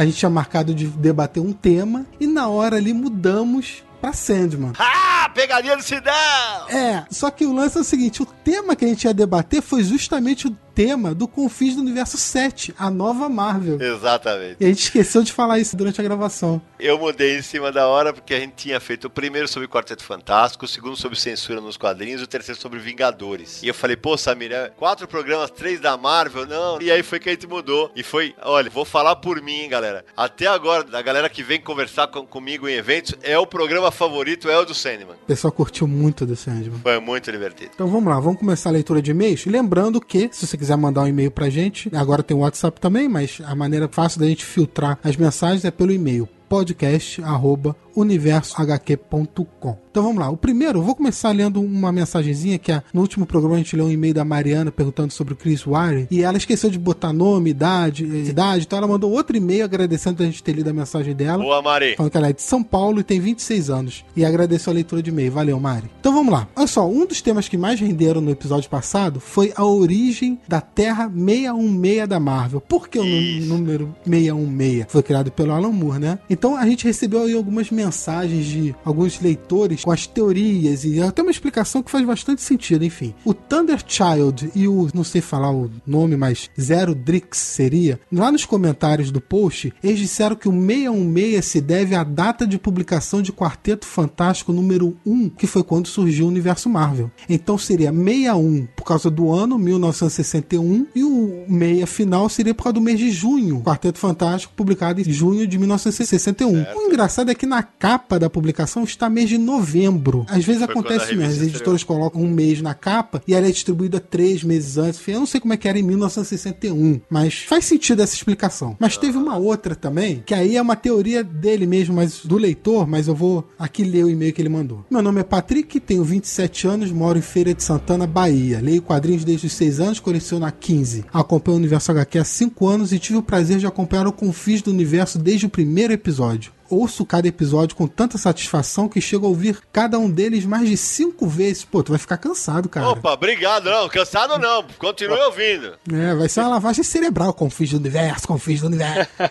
Ô, ele já sabe de cor a abertura e o finalzinho, hein? É, encerramento, bacana. Quando a gente precisar fazer uma antologia de melhores momentos, a gente vai chamar ele, porque vai ter todos na cabeça.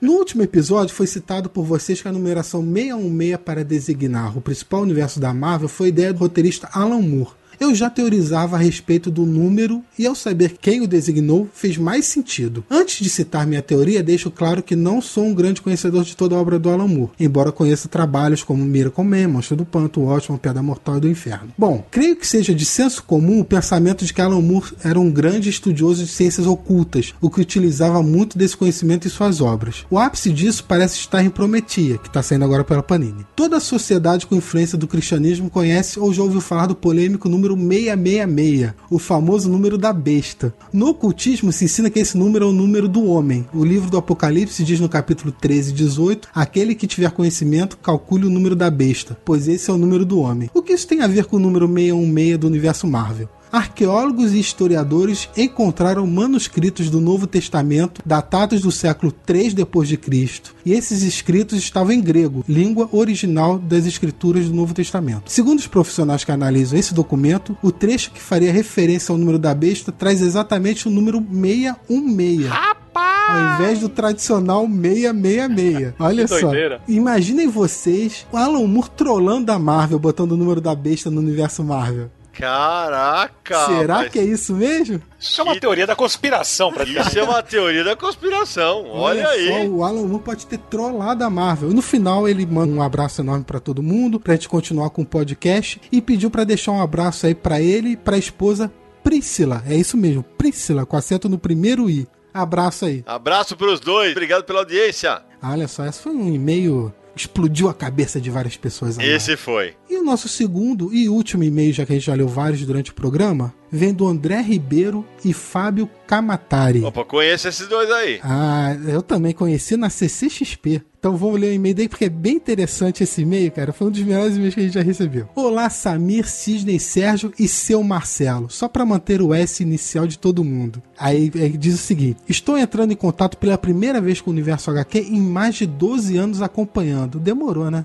Diariamente, as novidades e belíssimas matérias com as quais nos presenteio ininterruptamente. Quero primeiramente elogiar o belíssimo trabalho de vocês, valeu, brigadão. E tá achando o podcast foda. Ele elogia a organização e edição do podcast e diz que tá curtindo muito. Em segundo lugar, preciso agradecer o que presenciei junto ao meu grande amigo e comparsa nerd, o Fábio, durante a CCXP no sábado. A atenção mais que especial que nos concederam trocando ideias, inclusive a atitude de carinho e atenção aos fãs, onde o próprio Sidão, que estava autografando o meu livro, o livro Universo HQ Entrevista, nos pede para aguentar um pouco e liga pro Samir dizendo onde estava, para que o mesmo pudesse também autografar o exemplar. É só ficar agradecendo a gente aí pelo livro. Eu que agradeço. O que, que ele fez? Ele mandou pra gente duas capas. Panini lançou na CCXP algumas edições com capa toda branca. Isso, é verdade. E que as pessoas podiam comprar e pedir lá o autógrafo, a pessoa fazia um sketch na capa, podia fazer Ah. capa personalizada. Ele comprou a revista do Guardiões da Galáxia com a capa branca. E sabe o que ele fez? Lá vai. Ele desenhou na capa branca e na quarta capa, que também era toda branca, vários nomes de como seria o selo Marvel daqui a alguns anos, porque a gente comentou no episódio passado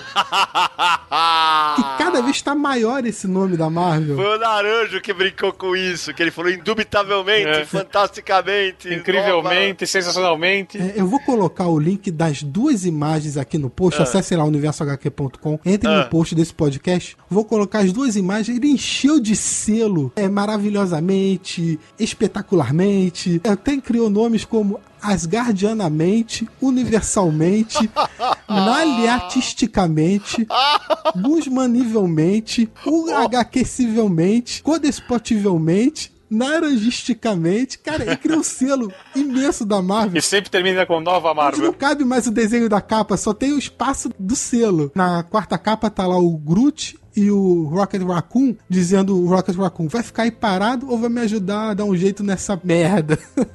muito divertido, Muito cara. Legal, parabéns muito- pela criatividade, é muito bacana. Pô, e, e pelo carinho, muito obrigado. Valeu mesmo, ficou demais essa capa. Ele ainda disse o seguinte: Vai. ele disse que essa capa famigerada, idealizada pelo Naranjo, foi na piada que o Naranjo fez. Falei, espera que a gente curta e mais. Ele falou que vai enviar a revista por Sedex pra gente. Ah, não. Show de bola. Vamos guardar com Sensacional. todo carinho essa revista. Eu sabia que minhas piadas infames um dia iam atingir algum objetivo. Sensacional. Vamos colocar na mansão do Confins do Universo, que a gente tem igual a mansão dos Vingadores, evidentemente. A gente também tem a nossa, né? Que só que não, né? Mas tudo bem.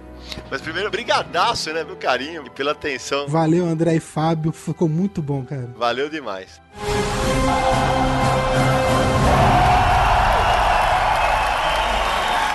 Terminada a leitura de e-mails, meus amigos, é hora de dar tchau. Ó, agora podem botar aquele ó, porque este é o último Confins do Universo do ano. Calma, meus amigos. Agora a gente vai sair merecidas férias, mas em 2016 a gente volta com a carga de energia renovada, preparando novos episódios para vocês. O site também vai dar uma parada porque os quatro estão no limite, sinceramente no limite do cansaço físico. Todo mundo vai sair para recarregar as baterias, os quatro não, os cinco contando com o Ramone, né? O Sérgio já saiu, né? O Sérgio folgado tirou férias O antecipadas. Sérgio tem férias prolongadas. É, na verdade o Sérgio é o Tony Stark da equipe. Vocês já sentiram isso, né? Ele sai a hora que ele quiser, é aquela coisa, né? E Vocês já sacaram. Então, Nara, Samir, suas despedidas, suas considerações finais. De cara, meu, muito obrigado pela companhia nesse 2015. Foi foda. Ah, para todo mundo que nos escuta aí, um fim de ano maravilhoso para vocês, para a família. Realizações, paz, saúde e vamos lá para 2016 com muitos quadrinhos aí para todo mundo ler. Um abraço. Eu deixo aqui um Feliz Natal pra todo mundo, um grande 2016, que a gente possa continuar nessa caminhada aí do Confins do Universo, cada vez o pessoal curtindo mais. Muitos quadrinhos nesse Natal. E se não, vê se aproveita as férias pra descansar bastante aí, abaixar o estresse, falou? É, eu preciso mesmo. Então, meu desejo de um grande Natal para todos os nossos ouvintes. Felicíssimo ano de 2016, recheado de gibi, muita saúde, muita paz para todo mundo. E a gente se encontra em 2016, 17, 18, 19, 20 nos confins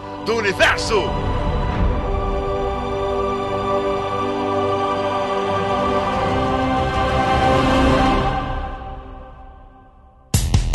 Dia mais claro ou na noite mais densa, você está deixando a nossa presença. Faça uma boa viagem de volta, mas não fique disperso. Nos encontraremos no próximo episódio de Confins do Universo.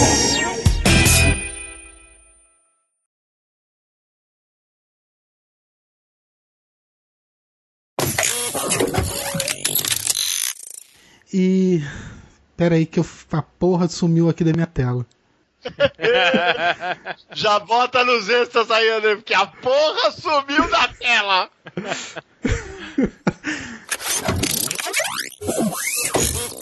Bom, enfim, ele fala o seguinte: no último episódio foi citado por vocês a numeração 616 para designar. De... Ih, vou começar de novo. Equipa pipa papapapapum. Este podcast foi editado por Radiofobia, podcast e multimídia.